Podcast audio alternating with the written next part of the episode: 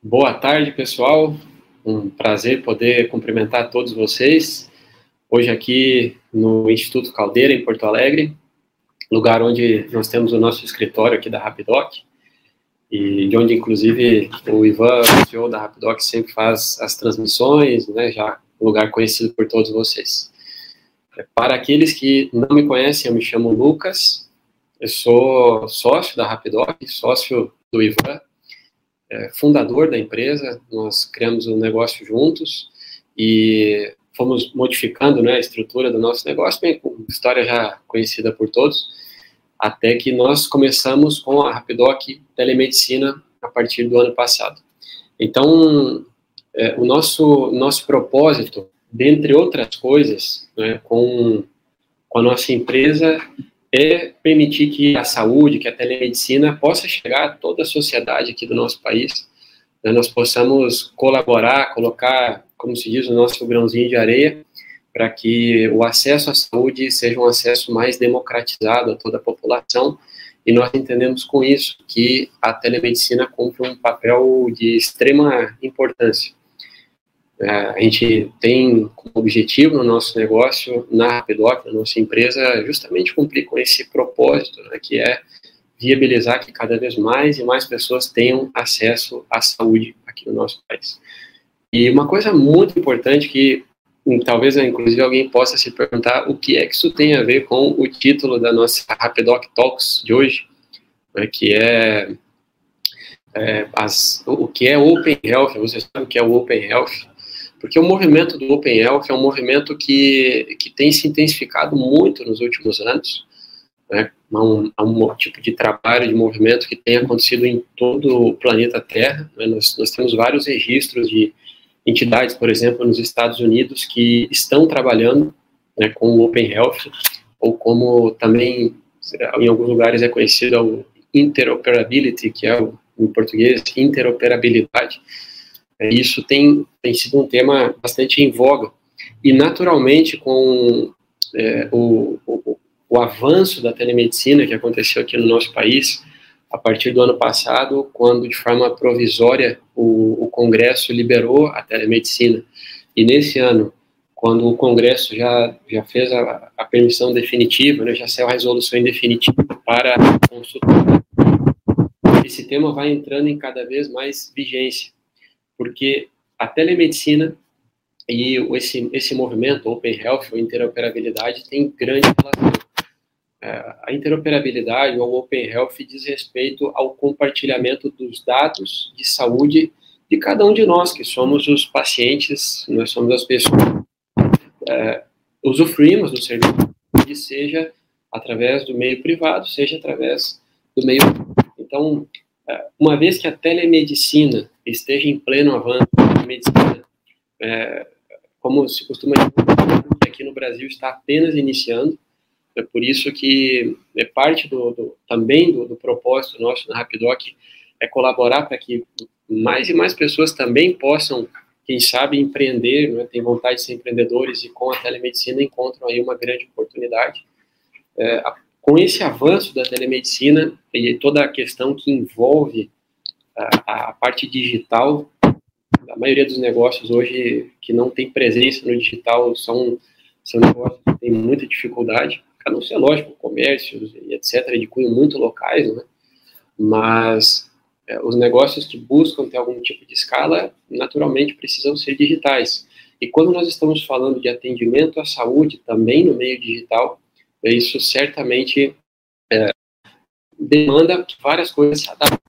Então, essa, esse movimento, essa questão do compartilhamento dos dados dos pacientes, todos nós, dos nossos registros entre os players da saúde, é um assunto que vem avançando cada dia mais. Então, esse é o nosso, o nosso tema aqui na Rapidoc Talks, número 20, né, que, que, por sinal, também é uma, uma iniciativa que nós criamos aqui na empresa, normalmente quem, quem realiza essas, essas atividades, essa, essa transmissão, melhor dito, é o Ivan.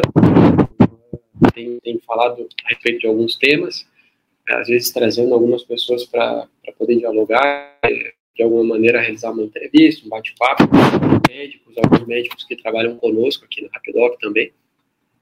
E, e hoje, então, nós nos propusemos a trabalhar, a tratar desse assunto aqui, que é um assunto de interesse de toda a população, né, de, de, bem, de toda a população brasileira, talvez eu pudesse buscar uma outra palavra, mas é a palavra mais adequada, que realmente é o interesse de todos nós. É, imaginem o seguinte, uma, uma pessoa qualquer, como qualquer um de nós, é, foi a um, a um hospital e fez um exame de imagem, por exemplo. Nesse exame de imagem, o médico responsável fez um laudo e, e deu algum tipo de, de, de, observação referente ao, ao exame que essa pessoa realizou.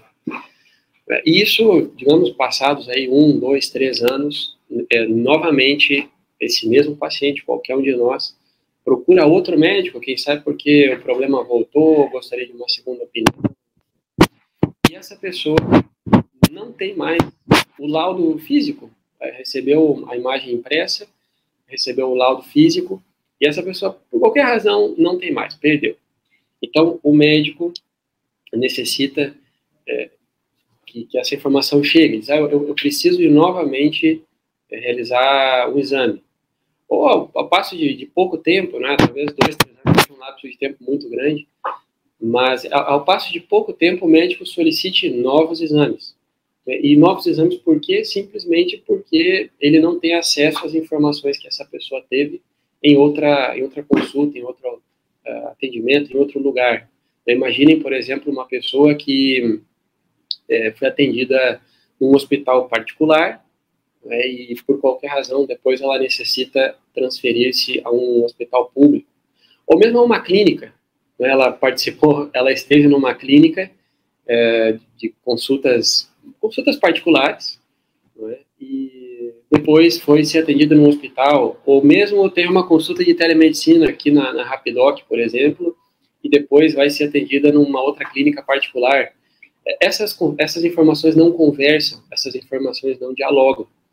Então, quem sai prejudicado nisso, sem sombra de dúvidas, nós, os pacientes, né, as pessoas que usamos do serviço de saúde, do mercado da saúde, que é, algumas pessoas não gostam de usar essa nomenclatura de mercado, mas no final das contas a saúde também é um mercado, tem uma grande indústria por trás, a indústria hospitalar, a indústria farmacêutica, a indústria de equipamentos, é, e várias outras coisas que dependem né, do, do mercado propriamente dito.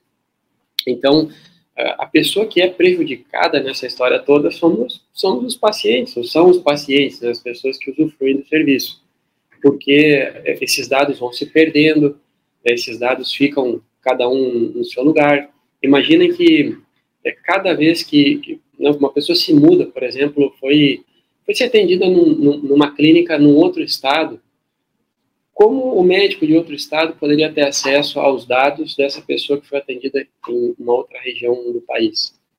E se nós, e se nós vamos falando a respeito eh, já do, do planeta como um todo, porque isso é um assunto que as, as grandes potências têm falado bastante, os grandes países, os Estados Unidos, dentre outros, alguns países na Europa, também na União Europeia têm falado disso, talvez as nossas informações possam ser, inclusive, uh, transferidas, se assim nós desejarmos a outros países. Né? Imagina que, que coisa bastante interessante seria isso.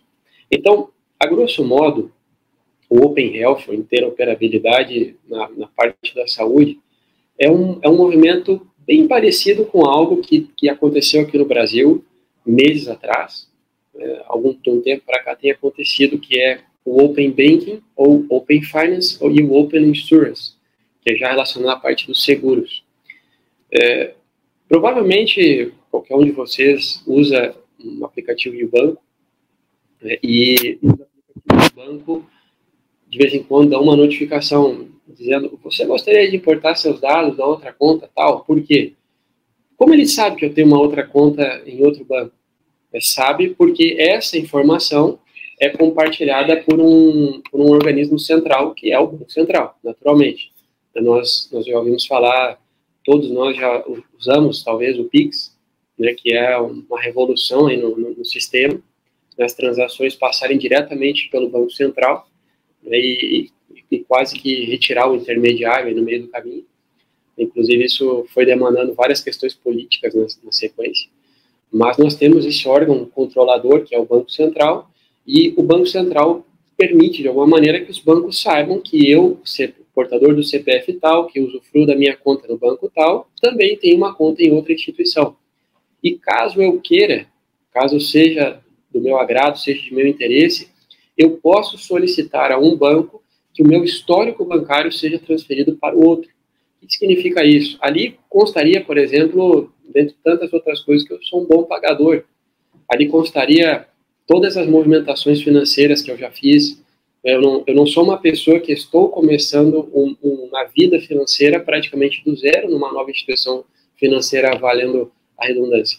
Então, essa transferência de dados de uma instituição financeira para outra é feita em base a um protocolo, porque imagina que, para citar um, por exemplo, o Banco do Brasil trabalhasse isso de uma forma, o Nubank, que é uma instituição que muitas pessoas usam hoje em dia, trabalhasse de outra, é, o Banco Itaú trabalhasse de outra, e o Banco Itaú tivesse uma forma de trabalhar dados de uma pessoa que é correntista normal e de uma pessoa que é correntista de um, de um modelo mais premium, como o Personalité, por exemplo. Então, isso tornaria inviável o compartilhamento dos dados. Uma vez que é, entrou em vigência esse protocolo chamado Open Bank ou Open Finance, aqui no Brasil os bancos se adaptaram, cada um dentro das suas próprias equipes implementou esse modelo para que essas informações primeiro possam ser solicitadas e segundo a pessoa possa transferi-las, a pessoa possa é, levá-las a, a outro banco, a outra instituição financeira né, fazendo com isso que o, o, beneficiário, o cliente, ele possa usufruir de todo o seu histórico, não é, na, na instituição financeira que ele deseja. De igual maneira, existe é, a, parte da transferência de dados para seguros. Né? A gente sabe, por exemplo, que as seguradoras têm também um interesse nisso, né, uma vez que os beneficiários dos seguros podem usufruir também de um histórico de serem pessoas, por exemplo, que têm uma, uma baixíssima sinistralidade, não é? e com isso é, podem se, se, se, beneficiar, vale a redundância também aqui, de descontos, de apólices com descontos, de apólices mais baratas, né? porque imagine que uma pessoa que já tem, por exemplo, um veículo, para citar um exemplo, não necessariamente uh, uh, os dados abertos no modelo de seguradora são a respeito apenas de veículos, mas para ter um, um exemplo, Imagine que uma pessoa tem já um seguro veicular há, 20 ou 30 anos e nunca teve é, um sinistro, nunca, nunca bateu o carro, nunca se acidentou, nunca teve problema nenhum com isso. Essa pessoa, se ela porventura troca de seguradora, a seguradora não, não tem como saber todo esse histórico. Para ela, simplesmente é uma pessoa que foi contratar um serviço sem histórico nenhum, ainda que seja uma pessoa já com tanto tempo de bagagem, de experiência. Então, para o beneficiário, essa é uma informação muito importante, porque pode trazer para ele benefícios. De igual modo, de igual forma, dentro do que é a, a saúde, a saúde também poderia nos prover muitos benefícios. Imaginem, por exemplo, que já, já, aconteceu com várias pessoas, certamente, nós, nós chegamos ao médico e o médico nos pergunta, tens alguma alergia? É, és alérgico a algum medicamento? E a pessoa às vezes diz, não sei. Mas pode ser que em algum momento lá, quem sabe da nossa infância, da nossa adolescência, essa informação foi, foi entregue para nós. Foi nos dito lá, por exemplo, que nós eh, seríamos alérgicos a uma substância qualquer presente em algum medicamento comercial famoso. E talvez a pessoa tenha esquecido, ou talvez eh, disseram para uma pessoa que naquele momento era responsável por nós, que já agora nos dias atuais não estivesse nos acompanhando numa consulta, por exemplo. Isso poderia acarretar algum tipo de problema. Imaginem que o médico nos receitasse, isso né, não é segredo para ninguém, um remédio que contém substâncias às quais nós somos alérgicos. Isso poderia nos causar problema. Ou, ou toda vez que nós vamos ao médico, nós termos que explicar o nosso histórico, né, que nós já passamos por isso, por aquilo, por aquele outro que a pessoa já teve esse, esse ou esse problema. É, ou, ou, toda vez nós temos que preencher as mesmas informações nos mesmos lugares.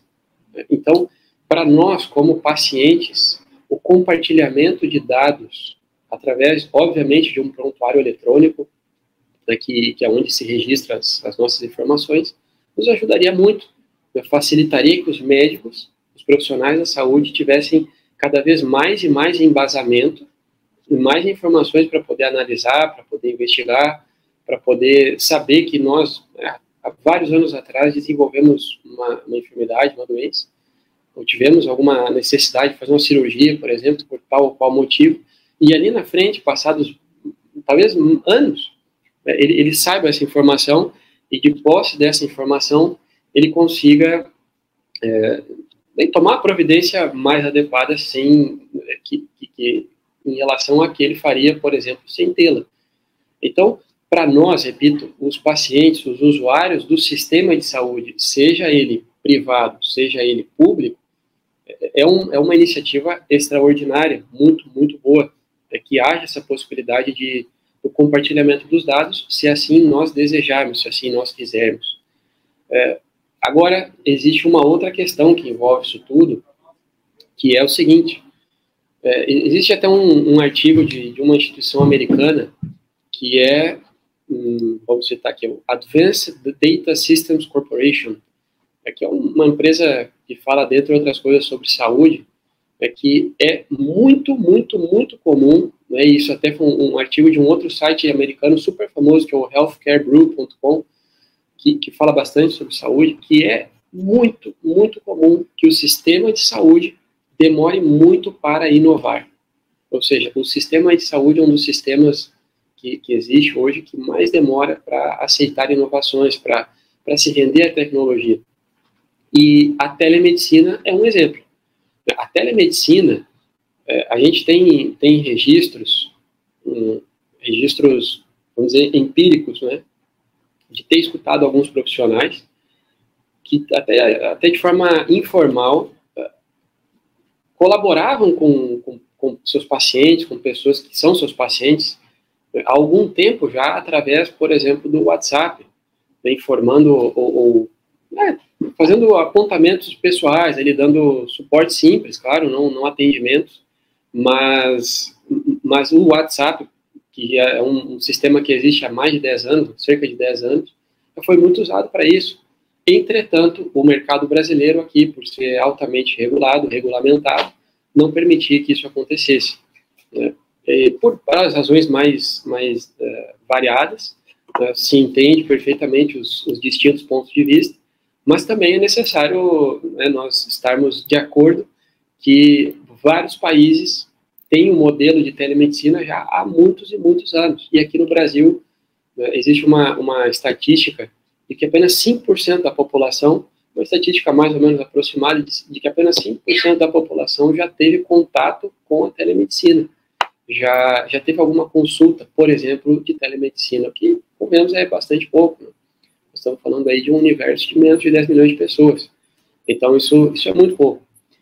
E, e talvez, se não tivesse acontecido né, todo esse drama que o nosso planeta, que a nossa, que a nossa humanidade, que a nossa sociedade passou de 2020 para cá, muito provavelmente a telemedicina aqui no Brasil ainda não estaria em pleno funcionamento.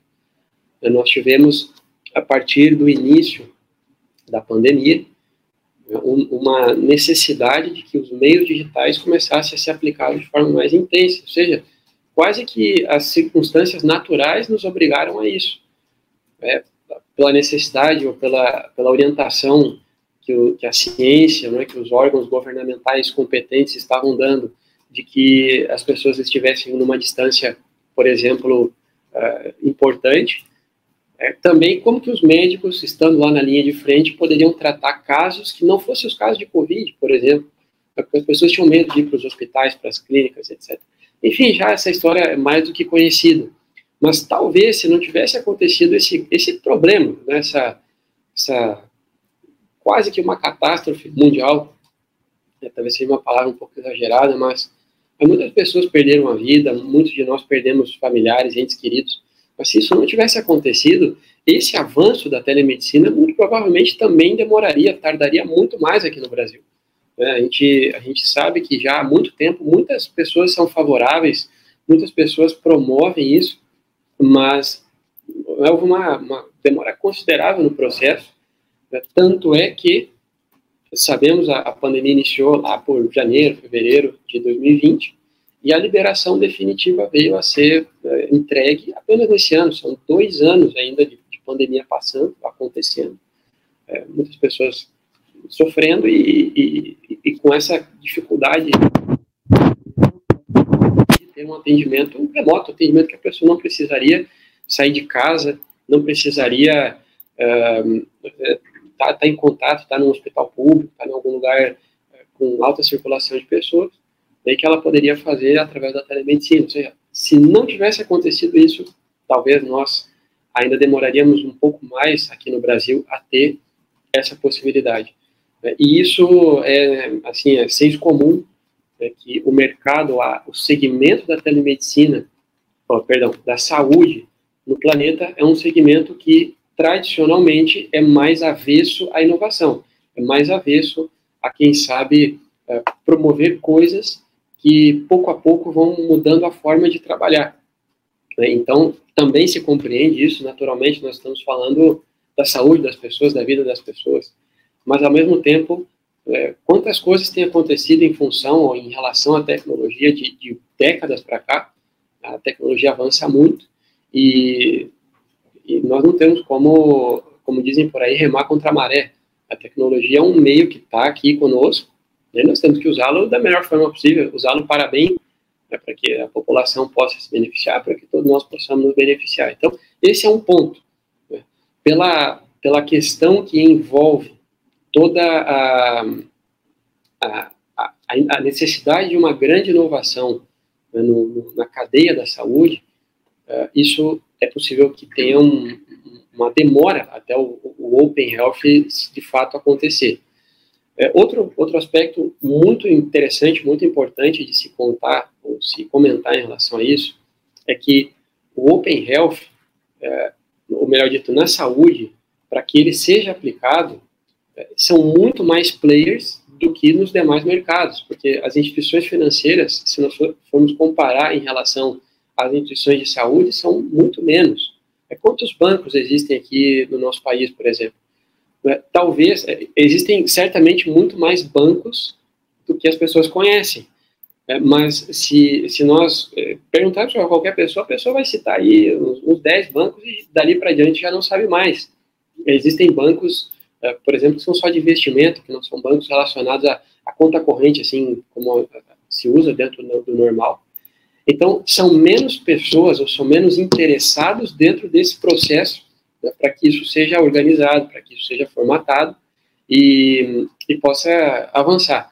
Além de que o Brasil é conhecido também internacionalmente por ser um dos, um dos sistemas bancários mais avançados do mundo né, dentre as inúmeras dificuldades que nós temos aqui no nosso país, porque né, a gente, de alguma forma, sabe que aqui o Brasil enfrenta sérias dificuldades em várias áreas, né, todo, a, cada, a cada período em que os, os governantes fazem campanha, se elegem, esses assuntos sempre vêm à tona e né, com, com um governante apontando para o outro, um dizendo que tem uma solução que o outro não aplicou, não importa quem seja, Uh, mas o nosso sistema bancário é um sistema bancário reconhecidamente muito bom, né, mundialmente falando.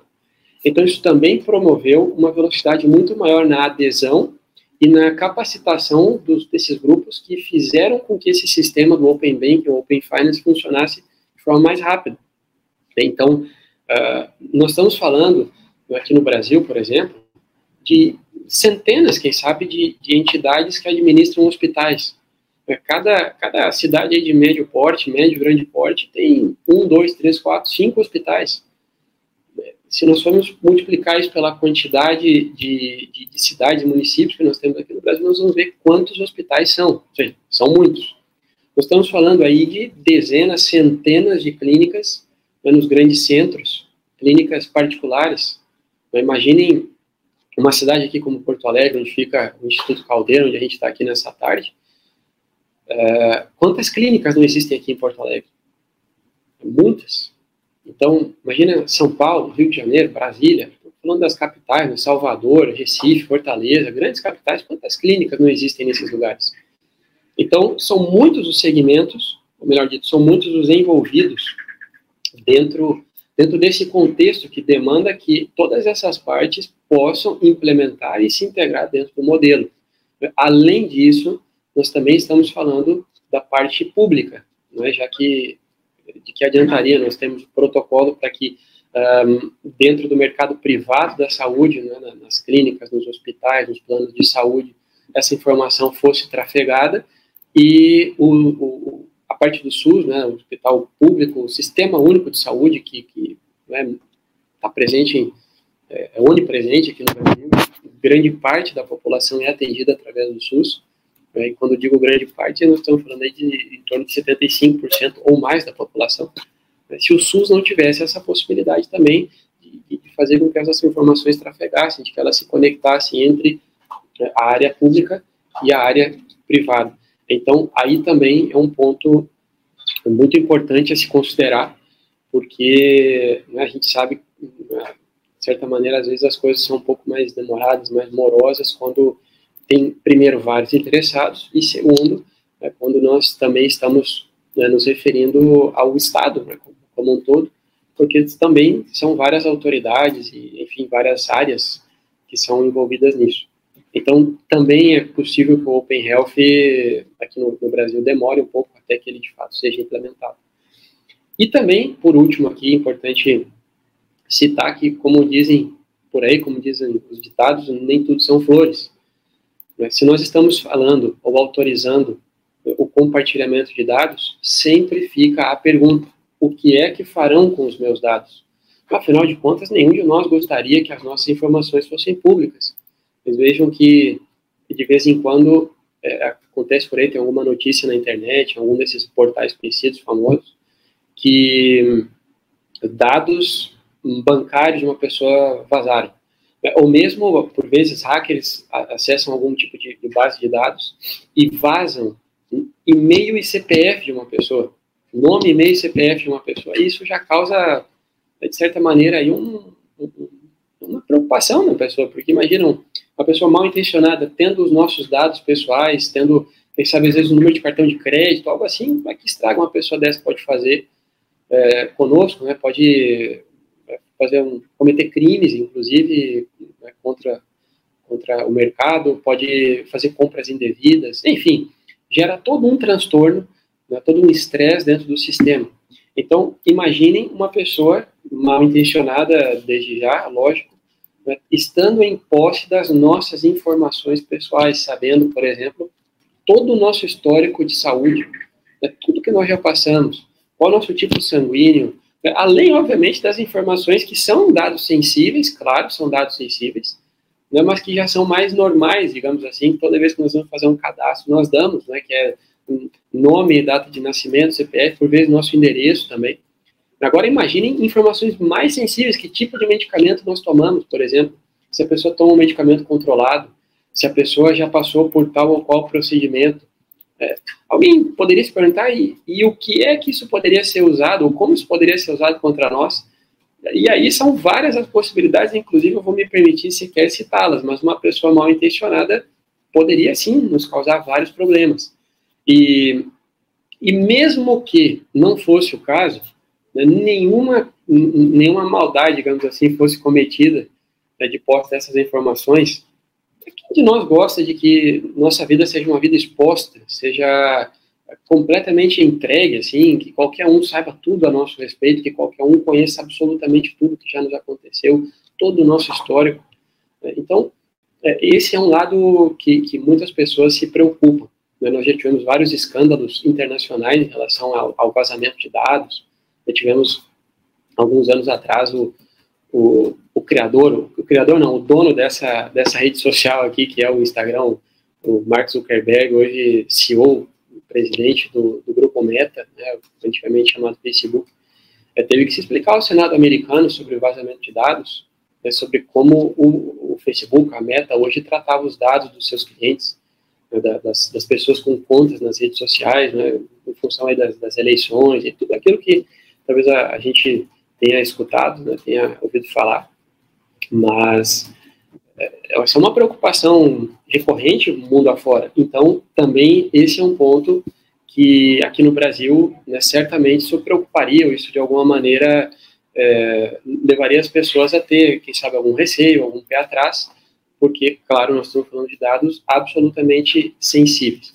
Enfim, há muita necessidade ainda de que esse assunto seja tratado, seja mais, uh, mais digerido, né, mais, mais bem estudado, mais bem analisado pelas, pelas grandes pessoas competentes que existem aqui no segmento do nosso país, né, pessoas tanto do poder público quanto da iniciativa privada, que são grandes estudiosos da área. É, aqui no Brasil tem, por exemplo, uma associação que é o Open Health, Open Health Brasil, que promove estudos a respeito disso. Uh, esse é um assunto que tem que avançar ainda muito até que se chegue a um protocolo único. Né, é como se fosse o protocolo, em termos aqui de, de, da parte eletrônica, é como se fosse um contrato né, em que as, as partes que vão se comunicar seguirão. Então, até que se chegue a esse protocolo, a essa ideia de protocolo, uh, para que o Open Health funcione, isso ainda vai, vai demorar bastante tempo. Né, mas uh, o ministro da Saúde do atual governo, né, o governo que, que deixa aqui o, o, Brasil no dia 31 de dezembro, diz que, na opinião dele, agora não é mais uma questão de se o Open Health será adotado, é uma questão de quando. Então, né, nós, nós, temos a expectativa de que esses grupos de estudo sigam, né, esse assunto siga sendo tratado, siga sendo ampliado, né, para que logo todos os players da saúde também possam aderir e, naturalmente, as informações o paciente, por sua própria vontade, por sua própria iniciativa, possa compartilhá-la, possa levá-la uh, a, a, outros lados, né, a outras instituições nas quais ele deseja que o seu atendimento uh, aconteça. Claro que aqui no Brasil, né, todos nós também, talvez se não todos, mas muitos de nós já ouvimos falar a respeito da, da famosa LGPD, Lei Geral de Proteção a Dados, que regulamenta muitas coisas em relação ao cuidado com os dados, é, igual nós estávamos comentando antes, regulamenta muitas coisas, prevê multas, prevê uma série de, uh, de sanções, inclusive, às, às entidades uh, que, que vazem dados ou que permitem que, vado, que dados sensíveis se tornem públicos ou que não tomem as devidas providências que a pessoa dona do dado solicite. Né? Então, isso, isso também é, uma, de certa maneira, como o nome da lei diz, uma proteção aos nossos dados. Mas, de todo modo, sempre fica essa questão: né, o que será que farão com os meus dados, ainda que eu esteja de acordo que eles sejam enviados de um lado para o outro? Então, é, esse é um assunto, como dizia há pouco, que requer muita análise, que requer muita, é, muita conversa, muito diálogo, para que se possa chegar à menor, a melhor saída, né, para que esse protocolo de fato se estabeleça e no final das contas, ele possa servir a todos nós, que somos as pessoas, todos nós, toda a população brasileira é usuária do sistema de saúde, seja o sistema público, seja o sistema privado. Em algum momento da nossa vida, nós estivemos no médico, né? quem nunca foi do médico? Todos nós, em algum momento da nossa vida, tivemos é, já em contato com o sistema de saúde. Claro, a gente sabe que tem populações muito, muito retiradas, né, comunidades ribeirinhas, comunidades que, que vivem na mata, né, que, que, vivem em lugares já bastante retirados, sem uh, acesso aos grandes centros, mas mesmo nestes casos, há várias iniciativas para que os médicos de família e comunidade também possam visitá-los, tratá-los. Então, todos nós, de alguma maneira, tomamos contato com o sistema de saúde, né, com o mercado da saúde. E é necessário, muito importante, que, é que a gente seja de fato beneficiado. Imagina Imagina, por exemplo, né, nós saímos de uma consulta e já essa informação está disponível na farmácia que nós vamos realizar a compra do nosso medicamento, é, já assim, é, praticamente de forma automática, né, sem a necessidade de que haja, quem sabe, uma receita. Já, há muitas possibilidades podem aparecer com o Open Health, esse é um assunto realmente que atrai muitas pessoas interessadas, é, e é importante nós, de alguma maneira, acompanharmos essa, essa informação, porque isso para todos nós vai ser de, de grande valia. E, obviamente, aqui na Rapidoc, isso também nós estamos acompanhando com bastante atenção, né, para que, a partir do momento em que isso entre em vigência, né, a gente, a gente também possa participar do processo, seja como grupo de estudos, né, seja como interessada, simplesmente observar e atender os interesses das pessoas que trabalham conosco, é, que confiam nos nossos serviços, mas também para permitir que, uma vez implementado o protocolo do Open Health ou de interoperabilidade, seja um protocolo nacional, seja um protocolo internacional, a Rapidoc seja uma empresa partícipe disso e os, os clientes, dos nossos clientes, que são, no final das, das contas, as, as pessoas que, que acessam o nosso sistema, também possam trazer até a Rapidoc os seus dados e os nossos médicos possam atendê-lo já de, de posse de toda a informação necessária. Então, pessoal, muito obrigado pela atenção de vocês nessa tarde, por nos acompanhar aqui na, nessa live, aqui na, na Rapidoc Talks, que é, um, é algo já tradicional, como falava ao princípio, Rapidoc Talks número 20. É, nós, a nossa ideia é que nós sigamos conversando vários assuntos de interesse, seja da saúde, seja de negócio, seja de tudo aquilo que possa trazer benefícios né, para as pessoas interessadas nos mais variados segmentos e que nós temos total certeza que, de alguma forma, né, sempre se pode, de forma é, colaborativa, nós nos ajudarmos. Muito obrigado, pessoal. Uma satisfação, uma honra poder estar aqui com vocês nessa tarde e até a próxima.